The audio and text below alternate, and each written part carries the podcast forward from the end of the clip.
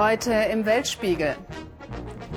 USA sollen Polizisten im Einsatz Kameras am Kopf tragen?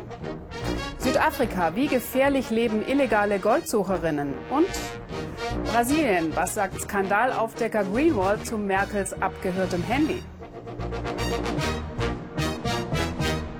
Guten Abend und herzlich willkommen zum Weltspiegel, der heute das Ohr erstmal an den Handys der Mächtigen dieser Welt hat. Nur mal so zum Vergleich. Die deutsche Diplomatie hat ja schon verhältnismäßig scharf reagiert auf die Abhöraffäre um Angela Merkels Mobiltelefon. Dass ein US-Botschafter ins deutsche Außenministerium einbestellt wird, das gab es, soweit man sich im Ministerium erinnern kann, noch nie. Andere Staatsfrauen aber zeigen den US-Amerikanern noch viel deutlicher die rote Karte.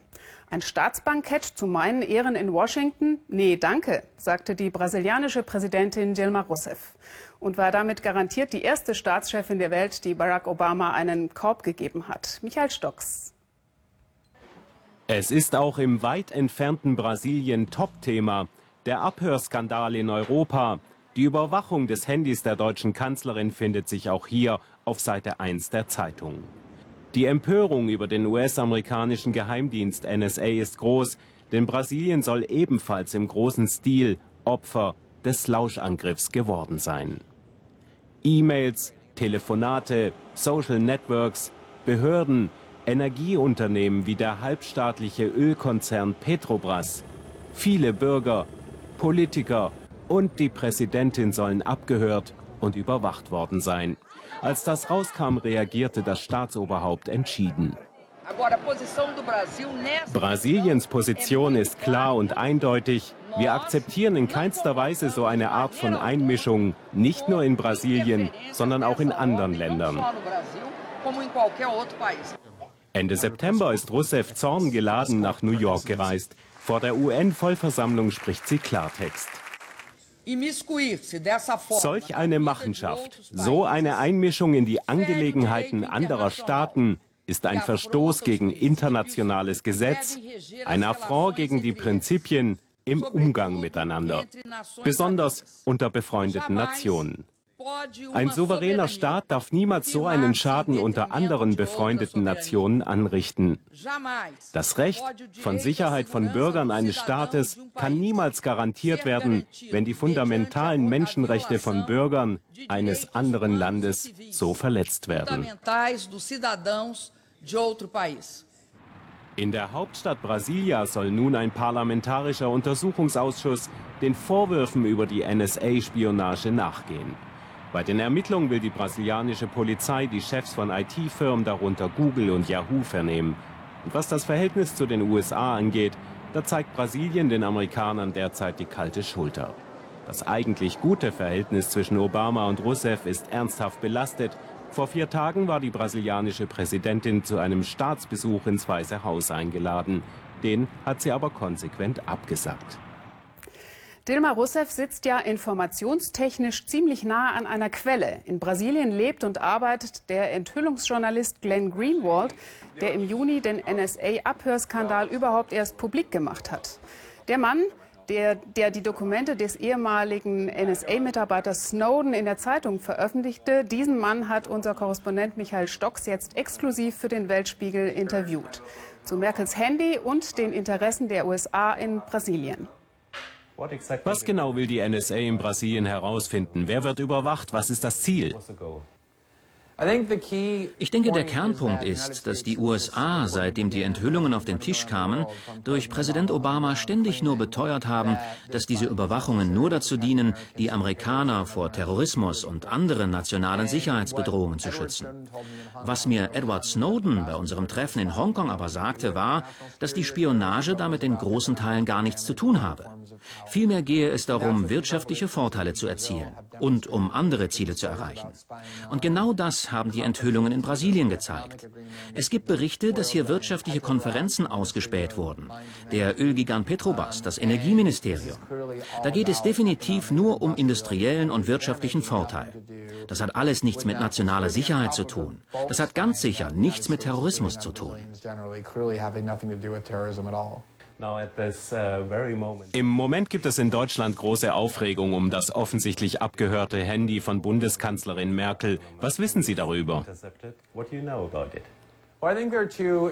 Ich denke, da sind ganz interessante Aspekte. Zum einen gibt es schon länger sehr ernstzunehmende Enthüllungen über die Ausspähungen in Deutschland. In die private Kommunikation von Millionen Deutschen hat sich die NSA eingehackt. Und was war? Die deutsche Regierung und Kanzlerin Merkel waren zunächst offenbar nicht besonders an dieser Enthüllung interessiert. Das geschah erst jetzt, nachdem klar wurde, dass auch sie betroffen ist. Erst jetzt nimmt sie die Spionageaffäre ernst. Ich denke, die Deutschen sollten sich fragen, warum das so ist. Warum ist das erst jetzt ein offizielles Thema? Stammt diese Information der Überwachung des Kanzlerhandys auch von den Dokumenten von Edward Snowden? Naja, das basiert mit Sicherheit darauf. Die deutsche Regierung konnte nur wegen ihm die Informationen erlangen, dass da abgehört wurde. Und ich denke, ohne das Engagement von Edward Snowden wäre das nie rausgekommen. Edward Snowden hat der Welt und Deutschland mit den Enthüllungen ja einen großen Gefallen getan. Sollte sich Deutschland nun nicht dankbar zeigen und Snowden Asyl anbieten? Ja, genau darum geht es doch. In Brasilien gilt Snowden als ein Held. Genau die gleiche Anerkennung sollte er auch in Deutschland bekommen. Gerade Deutschland ist eines der Länder, das am meisten von den Enthüllungen Snowdens profitiert, von Anfang an. Deutsche Medien haben darüber unablässig berichtet. Die deutsche Regierung muss ja nicht dankbar sein, aber sie sollte das tun, wozu sie gesetzlich verpflichtet ist, nämlich Menschen, die politisch verfolgt werden, zu schützen. Und trotz all dem, was Snowden für die deutsche Öffentlichkeit getan hat, lässt die deutsche Regierung zu, dass ihn amerikanische Behörden bedrohen und seine Rechte beschneiden, nur wegen seiner Enthüllungen. Die Deutschen sollten sich die Frage stellen, warum ihre Regierung so handelt.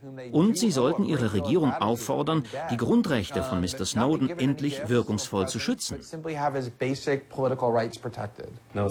Nun wird auch in Deutschland ein Untersuchungsausschuss gefordert und Snowden soll dazu befragt werden. Edward Snowden zu befragen ist naheliegend. Er sollte befragt werden. Er ist erstens sehr mutig und will darüber sprechen, was er weiß über das Ausspionieren von Verbündeten und unbescholtenen Bürgern.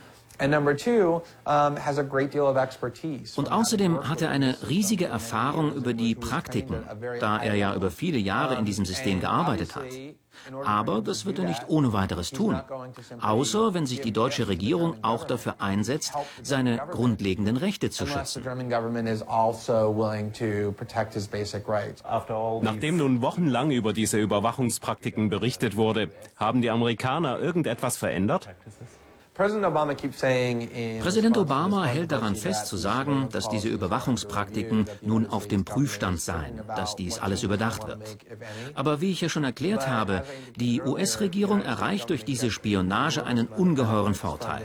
In Bezug auf Macht, in Bezug auf wirtschaftlichen Vorteil, in Bezug auf Sicherheitswettbewerb. Also solange es nicht einen wirklich relevanten Grund gibt, dies zu stoppen, solange werden wir nichts anderes als symbolische Gesten von Obama erwarten können was zu den besonderen Fähigkeiten von Präsident Obama gehört. Er kann sehr blumig umschreiben, dass er besorgt ist, aber an der Substanz wird deswegen nichts verändert. Vermutlich wird es weitere Enthüllungen geben. Was erwarten Sie? Es wird weitere Informationen über die NSA-Spionage in Deutschland geben. Und es werden neue Enthüllungen aus anderen Ländern kommen. Und das schon bald. Das Thema Überwachung völlig anders herumgedreht wird derzeit in den USA selbst diskutiert. Sollen Polizisten bei ihren Einsätzen solch eine kleine Kamera am Kopf tragen, wie wir es hier im Bild sehen? Die sogenannten Bodycams könnten helfen, Gewalttaten zu verhindern. Gewalttaten, die von der Polizei ausgehen.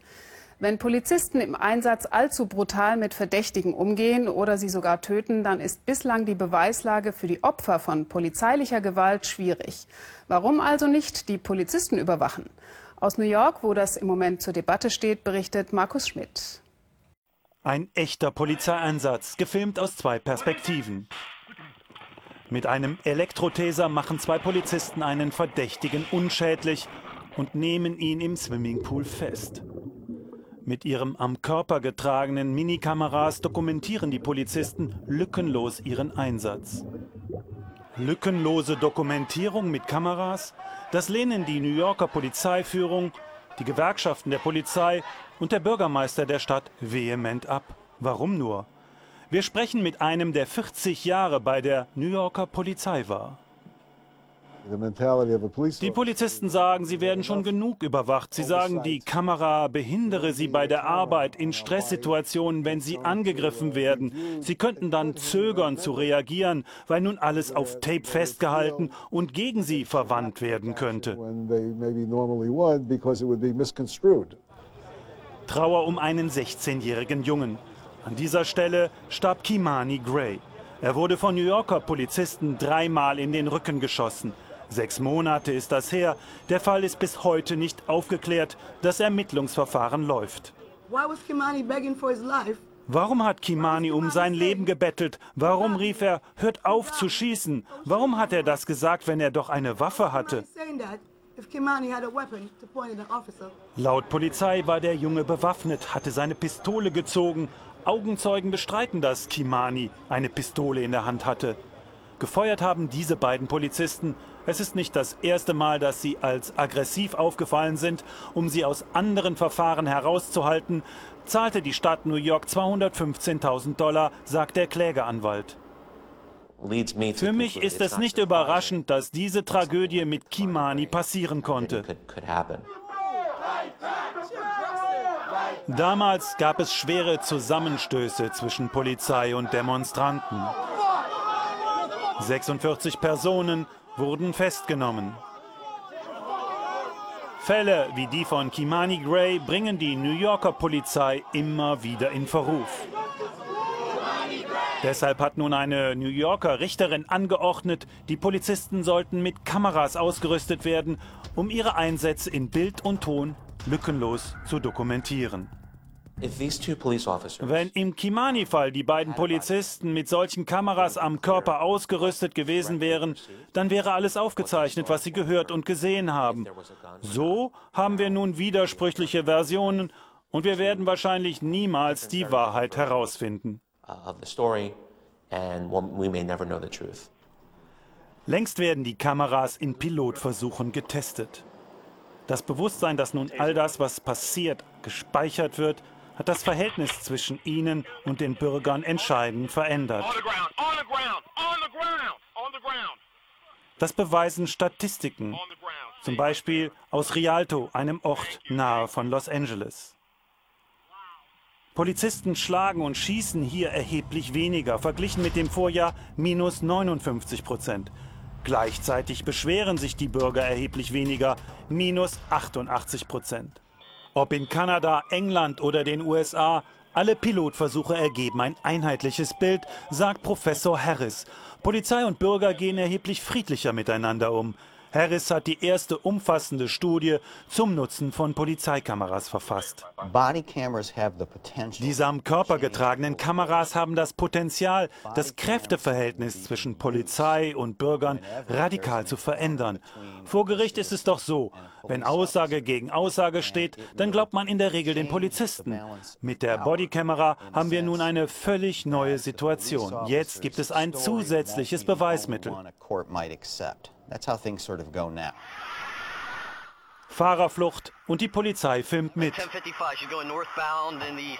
Videomaterial wie dieses, so Professor Harris, ist allerdings nur dann vor Gericht verwertbar, wenn die Polizei klare Einsatzregeln hat, wann genau gefilmt werden muss, wer das Video wo speichert. Das gesamte Material muss natürlich unabhängig von der Polizei für Anwälte und Richter zugänglich aufbewahrt werden, und zwar so, dass die Polizisten an die Aufnahmen nicht herankommen. Wir machen die Probe aufs Exempel und zeigen unseren Gesprächspartnern dieses Video aus Toronto, aufgezeichnet am 27. Juli von einem Passanten mit einem iPhone. Deutlich zu hören die Stimmen der Polizisten. Wirf das Messer weg, wirf das Messer weg. Und undeutlich die Antwort des Mannes in der Bahn. Du bist auch viel zu feige, du bist ein Feigling. Es fallen neun Schüsse. Der 18-jährige junge Mann mit dem Messer stirbt. Wir fragen, hätte eine Bodykamera die Situation verändert? Ich glaube nicht, dass die Bodykamera hier das Verhalten der Polizisten verändert hätte. Das sind Sekundenentscheidungen. Ich denke, diese Polizisten können gut erklären, warum sie geschossen haben. Hätten alle Polizisten die Situation gestochen scharf aufgezeichnet, dann wären wir jetzt erheblich weiter. Wir wüssten genau Bescheid, ob der Mann in der Straßenbahn den Polizisten tatsächlich nach dem Leben trachtete. So wie das Bildmaterial jetzt ist, kann man das nicht eindeutig entscheiden. You can't tell. Bodycams für Polizisten, sie wären ein Riesenfortschritt, sagen Bürgerrechtsorganisationen, Staatsanwälte und Richter. Sie könnten die Bürger vor schießwütigen, gewalttätigen Polizisten besser schützen und sie könnten für mehr Rechtsfrieden sorgen. Mussten die Polizisten wirklich auf Kimani Gray schießen? Die Familie wirft der Polizei Brutalität und blanken Rassismus vor. Mit am Körper getragenen Polizeikameras wäre der Fall wahrscheinlich längst geklärt.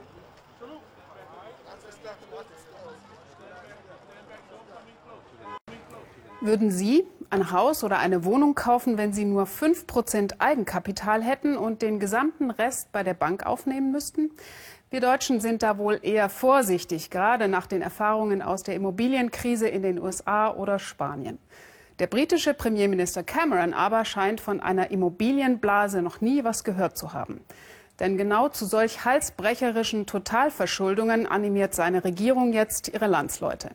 Auf 5 Prozent Eigenkapital legt sie eine Art Bürgschaft für weitere 15 Prozent drauf, damit die Briten nur brav weiter Häuser und Wohnungen kaufen. Und die ohnehin schon verrückt hohen Immobilienpreise steigen und steigen und steigen. Aus London Annette Dittert. 8 Uhr morgens auf den Bahnhöfen Londons.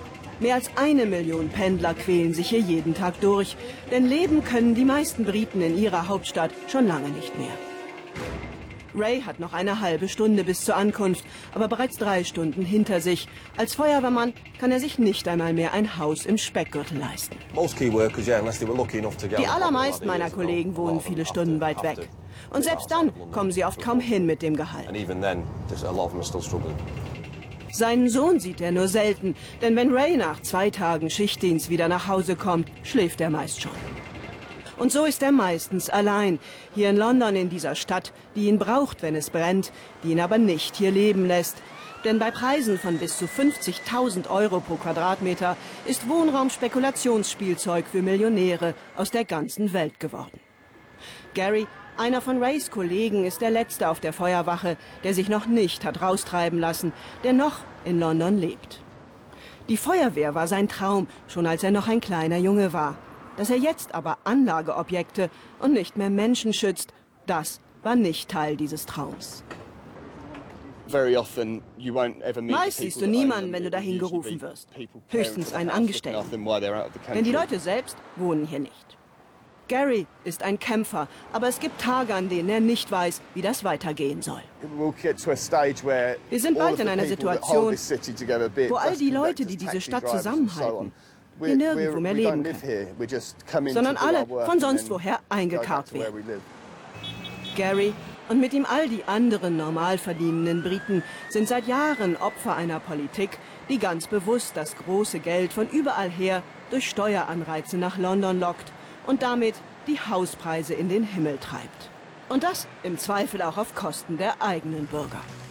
Jetzt aber hat der Premier Cameron sein Herz für die Garys der Insel, die Hardworking People entdeckt und auch wohl entdeckt, dass in anderthalb Jahren Wahlen sind. Ihr kennt den alten Satz. Your home is your castle. Für die meisten jungen Leute aber gilt das nicht mehr heute. Sie mieten. Die jetzige Generation kann nicht mehr kaufen. Millionen sind gefangen in Mietverträgen. Und wir werden jetzt wieder dafür sorgen, dass alle ihr eigenes Haus besitzen können. Applaus für ein Garantieprogramm, das nun tatsächlich in Kraft getreten ist. Ein Programm, in dem Cameron die Briten auffordert, wieder mehr Geld von den Banken zu leihen. 5% Eigenkapital, das sei ab jetzt wieder genug. Weitere 15% garantiere er den Banken. Das Paar, das ich traf, beide hatten Jobs. Sie werden ihre Raten zahlen können. Sie bekommen im Moment nur keinen Kredit, weil sie kein Startgeld haben. Und das ist doch nicht fair. Die Banken reagierten verwirrt. Genau das sollten sie ja eigentlich auf keinen Fall mehr tun. Riskante Kredite an Menschen vergeben, die das Geld nicht haben. Und selbst die konservativen Thinktanks der Insel zeigten sich entsetzt. Das Adam Smith Institut zum Beispiel, das seit Margaret Thatchers Zeiten an der Seite der Tories für freie Märkte kämpft.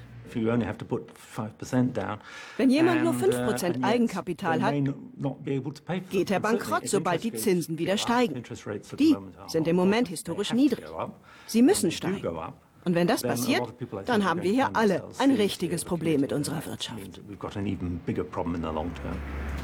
Sein junger Kollege unterm Dach, der eine vernichtende Studie zu dem Garantieprogramm verfasst hat, geht noch weiter. Es ist einfach sehr zynisch, was Cameron macht. Und nur in seinem eigenen Interesse. Er garantiert Menschen riskante Kredite, um sie so als Wähler zu bestechen. Uh, Und wenn das ganze Ding irgendwann explodiert, dann zahlt die jetzige Regierung dafür nicht mehr den Preis. Und noch etwas kommt hinzu. Das Kreditprogramm der Regierung hat den Immobilienmarkt schon jetzt in einen neuen Vollrausch versetzt. Direkt am Hyde Park ist eine Fünf-Zimmer-Wohnung gerade für schlappe 68 Millionen Pfund im Angebot. Dasselbe geschieht aber vor allem ganz unten. Für diese Kellerwohnung möchte der freundliche Makler jetzt mehr als umgerechnet eine halbe Million Euro haben. Und er weiß, er wird sie los. Auch wenn der Putz von der Decke kommt und das Wohnzimmer quasi fensterlos ist. Ja, denn jeder muss jetzt kaufen, so schnell er kann. Sonst kriegen sie selbst die 5% nicht mehr zusammen. Uh, die Preise explodieren jetzt wieder, denn das Kreditschema der Regierung hat ja nicht mehr Wohnraum geschaffen, sondern nur künstlich die Nachfrage angeheizt. Gary, der Feuerwehrmann, der sich nicht aus London vertreiben lassen wollte, hatte zunächst gehofft, mit dem Kreditschema eine kleine Wohnung anzahlen zu können. Denn das 23 Quadratmeter Zimmer, in dem er mit seiner Frau Gemma und dem dreijährigen Sohn lebt, platzt aus allen Nähten. Aber Gary hat schon jetzt ein paar Monate zu lange gewartet. Ja, denn selbst mit den 20.000, die ich gespart habe, kann ich nichts mehr machen. Die sind in den letzten drei Monaten total verbrannt und einfach gar nichts mehr wert. Weil die Preise um genau die Summe schon wieder gestiegen sind. Es sind eben nicht die hardworking people, die von Camerons neuem Kreditschema profitieren, sondern wieder die, die bereits Immobilien besitzen. Und die Banken, die wieder faule Kredite vergeben dürfen, genau wie vor der Rezession. Das diesmal aber auf Geheiß einer Regierung, die kalt berechnend auf die nächsten Wahlen starrt. Sie können nicht wirklich glauben, das sei eine gute Idee. Wenn, wäre es furchtbar, dass Sie das Land regieren. Zocken im Auftrag der Regierung. Es scheint, als habe niemand hier auch nur irgendetwas dazugelernt seit der letzten Finanzkrise, die ja genau so begann. Der nächste große Crash ist damit auf bestem Wege auf der Insel. Goldsucher. Das Wort klingt nach Abenteuer, Freiheit, Wildwest und markigen Männern. Ungefähr genau das Gegenteil von dem, was unser Südafrika-Korrespondent Uli Neuhoff bei seiner Reportage in Johannesburg vorgefunden hat. Goldabbau im großen Stil gab und gibt es hier immer noch. Ein Drittel des weltweit je gewonnenen Goldes stammt aus Südafrika. Aber viele Goldadern sind erschöpft, die Minen sind stillgelegt. Nach den winzigen Überresten suchen jetzt unter gefährlichsten Bedingungen Frauen aus den armen Townships. Manchmal sind sie drei, manchmal sogar vier Stunden so unterwegs auf allen Vieren, immer tiefer in den Berg hinein. Heiß ist es, stickig sowieso, aber nur so kommen die beiden Frauen an das bisschen Gold heran, das die Minengesellschaft im Berg zurückgelassen hat als sie den Schacht vor ein paar Jahren schloss. Zu unrentabel. Weiter hinten biegen wir ab auf dem Weg nach Makoko, sagt Schlupani. Ein Stollen, in dem sie das letzte Mal eine kleine Goldader entdeckt hatten. Hier unten ist alles Handarbeit.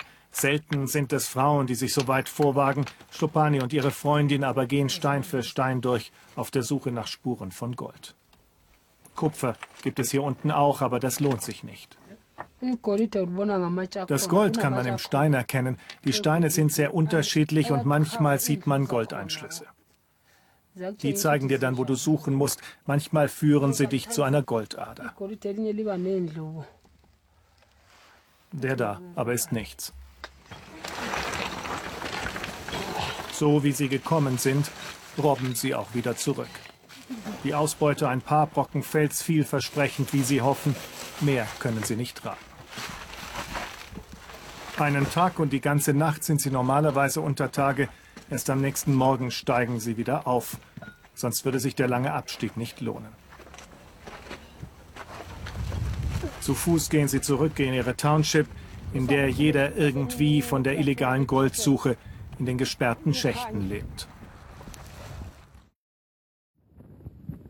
Hier in Durban Deep können wir nur mit versteckter Kamera drehen. Die Goldschürfer möchten keine Öffentlichkeit. Außerdem sind sie in Gangs organisiert. Hier die Simbabwer, weiter drüben zermahlen Frauen aus Lesotho die Felsbrocken zu feinem Staub.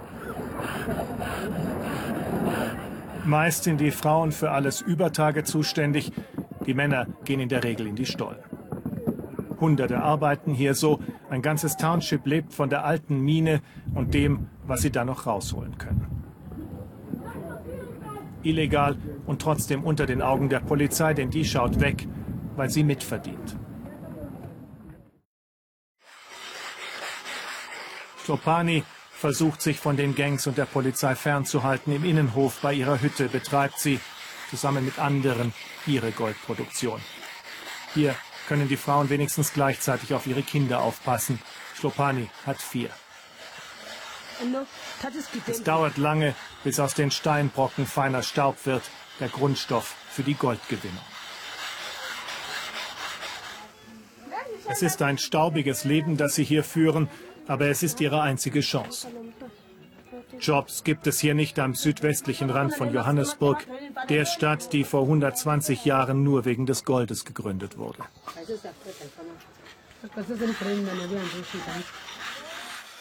Sie wollen am letzten Goldrausch teilhaben, auch wenn es gefährlich ist. Als Frau unter Tage, einfach ist das nicht in einer Männerwelt. Da ist nichts, was mich schützt, wenn ich unter Tage gehe. Du kannst nicht wegrennen, wenn etwas passiert. Vor dem Tod davonrennen, da unten geht das nicht. Aber meine Kinder und ich haben zu essen, darum geht es doch, mein Schlopani. Außerdem kann dir auch über Tage etwas zustoßen, beruhigt sie sich. Du kannst auch bei einem Autounfall sterben. So denken sie alle hier. Was sollten sie auch sonst machen? Sie sind Goldschürfer, ein kleiner Goldrausch, der Goldrausch der ganz Armen.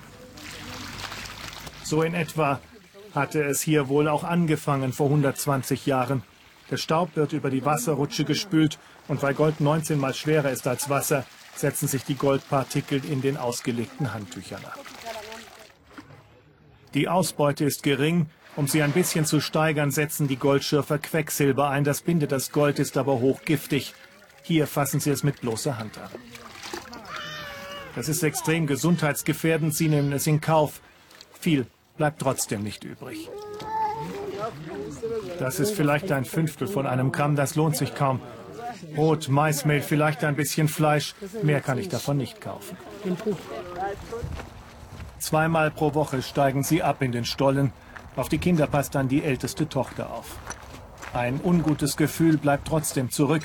Über Tage finden sie es nämlich gefährlicher als im Schacht. So sehen sie es. Wovor wir uns wirklich fürchten, sind die Polizei und die Gangs. Die Polizei nimmt uns unsere Sachen weg, alles, und auch die Gangs rauben uns aus. Es gibt keinen Unterschied zwischen den Gangstern und der Polizei.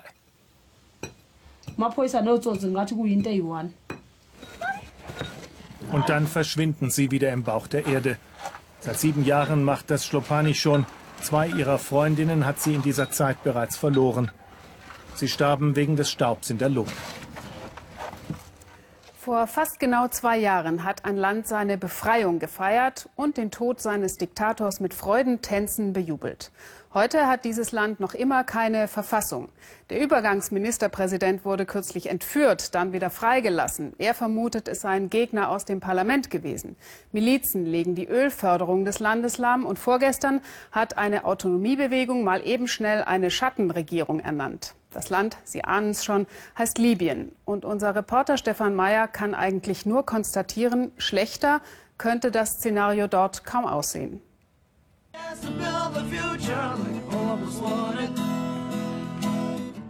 Ein kleines Konzert auf dem Dach fürs deutsche Fernsehen. Like the Heroes, wie die Helden. Hussein, Marwan und Yahya Drei Studenten, sie sind die Guys Underground.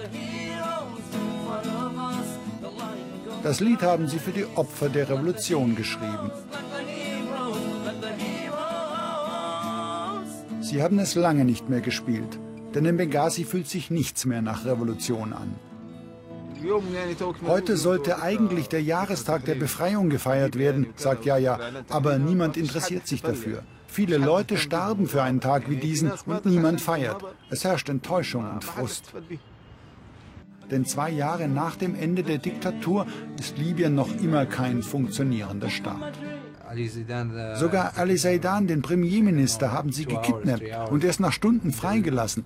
Es gibt keine Sicherheit. Jeder hat eine Waffe, überall Milizen.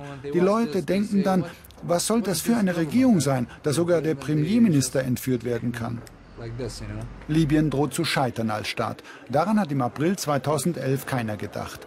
Damals haben wir die Guys Underground zum ersten Mal getroffen. Benghazi war befreit, in Tripolis, der Hauptstadt, herrschte noch Gaddafi. Die Mitglieder von Guys Underground waren nicht an der Front. Sie versorgten Journalisten aus aller Welt mit Informationen und die Kämpfer mit Musik. Jeder hat jetzt eine Menge von Träumen. Der erste ist, unser Land wieder aufzubauen, so schnell wie möglich.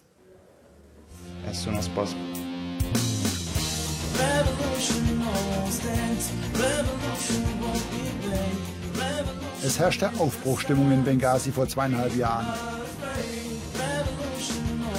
Der arabische Frühling war eingezogen, wenigstens im Osten des Landes. Die Hoffnungen waren fast grenzenlos.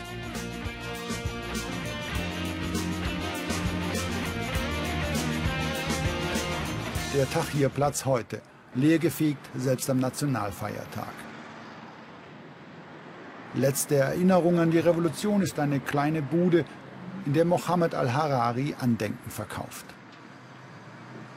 Marwan tut es fast weh, heute über diesen Platz der Befreiung zu gehen. Du kommst hier und bist traurig. Du fühlst nur den Wind, der dein Gesicht streift und dir ist kalt. Das ist es. Mir ist jetzt kalt hier. Es ist nicht mehr der Tahrirplatz, sondern ein Geisterplatz. Ich bin sehr traurig. Und wie zum Beweis hört man im Hintergrund Schüsse.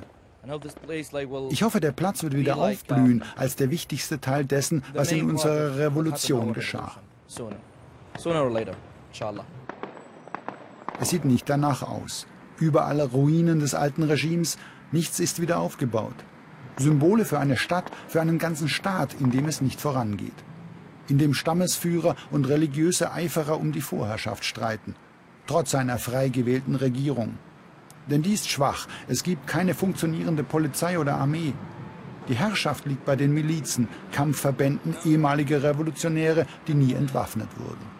Vielen bleibt da nur die Erinnerung an den Geist der Revolution. Mohammed, der Kioskverkäufer, zeigt Marwan Bilder aus der Zeit nach dem 17. Februar 2011, als in Benghazi der Aufstand gegen Gaddafi begann.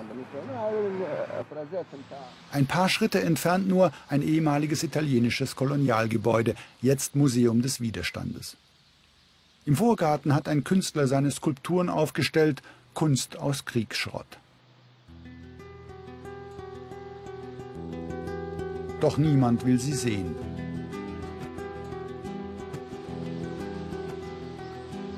Die Eingangshalle ist noch immer schwarz vom Feuer, das die Aufständischen gelegt hatten. Ein paar Bilder junger Maler verlieren sich an den verbrannten Wänden. Im ersten Stock hängen die Fotos der Märtyrer. 500 sind in Benghazi gefallen.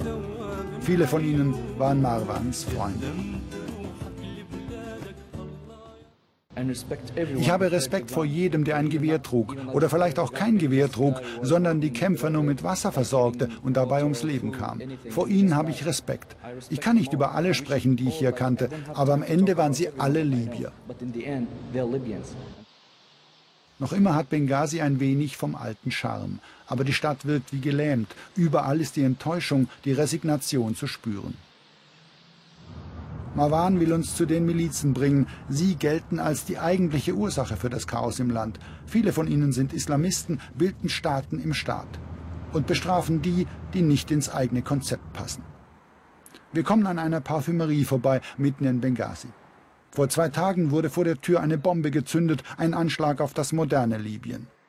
Und während wir uns den Schaden ansehen, erhält Marwan eine Absage von den Milizionären, zu denen er Kontakt hat andere Milizen filmen zu wollen, sagt er, sei lebensgefährlich. Aber es gibt auch Menschen in Benghazi, die die Hoffnung noch nicht aufgegeben haben. Meist Studenten, gut ausgebildet, doch ohne Aussicht auf einen Job. Man trifft sich zum Fußballspielen, aber vorher wird diskutiert. Sie versuchen den Menschen Politik näher zu bringen, den Aufbau einer Zivilgesellschaft nach 42 Jahren Diktatur. Sie zeigen uns Bilder. Viel ist nicht zu erkennen, aber die Botschaft ist klar. Zuerst müssen die Waffen weg. Jeder, der Waffen benutzt, hat eine Mutter, einen Vater, Kinder, eine Frau, was auch immer. Wir versuchen den Leuten klarzumachen, warum die Lage so schlecht ist. Es ist schlecht, weil es Waffen gibt. Warum sie gefährlich sind, was man mit ihnen machen sollte. Wir versuchen an diese Leute, die Milizionäre, heranzukommen über die Menschen, die sie lieben. Ein langer Weg. Doch sie haben ein Ziel. Nicht gegeneinander kämpfen, sondern gemeinsam für den Aufbau des Landes. Dafür machen die Boys Underground Musik. Endlich vorwärts kommen.